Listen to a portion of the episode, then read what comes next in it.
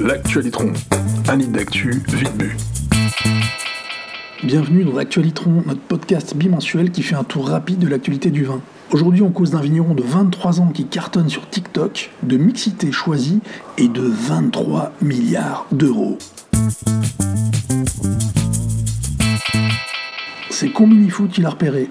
Un vigneron de 23 piges qui, à la vigne au chai, raconte son métier à des centaines de milliers de followers sur TikTok. C'est plutôt sympa a priori, sauf peut-être quand il cause de vin naturel, qu'il ne faudrait pas appeler comme ça, et nous explique qu'il travaille dans un domaine de 100 hectares en agriculture raisonnée.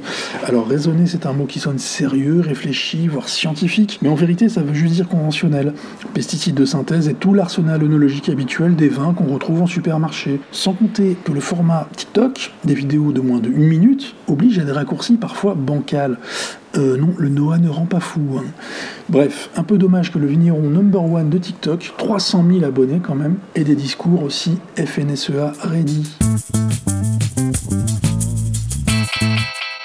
Sinon, vous avez peut-être lu notre interview de Delphine Aslan, créatrice d'Enologuine, à savoir des ateliers de dégustation de vins de vigneronne réservés aux femmes et aux queers. À la base, c'est une chouette petite interview dans l'IB qui lui a valu les foudres patriarcales de plusieurs médias de valeur actuelle au canard enchaîné. Tout ça parce qu'elle organise des dégustations en mixité choisie. Hmm, comme si les mâles ne se retrouvaient pas entre eux, entre potes, régulièrement. Un média en ligne spécialisé en bouffe, qui devrait arrêter de regarder Top Chef jusqu'à 1h du mat et se coucher plus tôt, franchement, a carrément taxé l'initiative de Delphine de fascisme. Si ce n'était pas un mot aussi grave, on en rigolerait en toute mixité décontractée. Bref, et si on foutait un peu la paix aux meufs?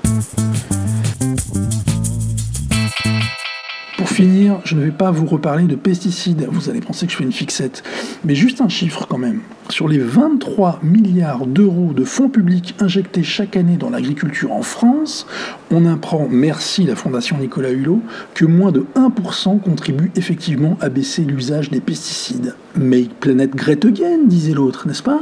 Allez, santé et à la prochaine. L'actualitron, un lit d'actu vite bu.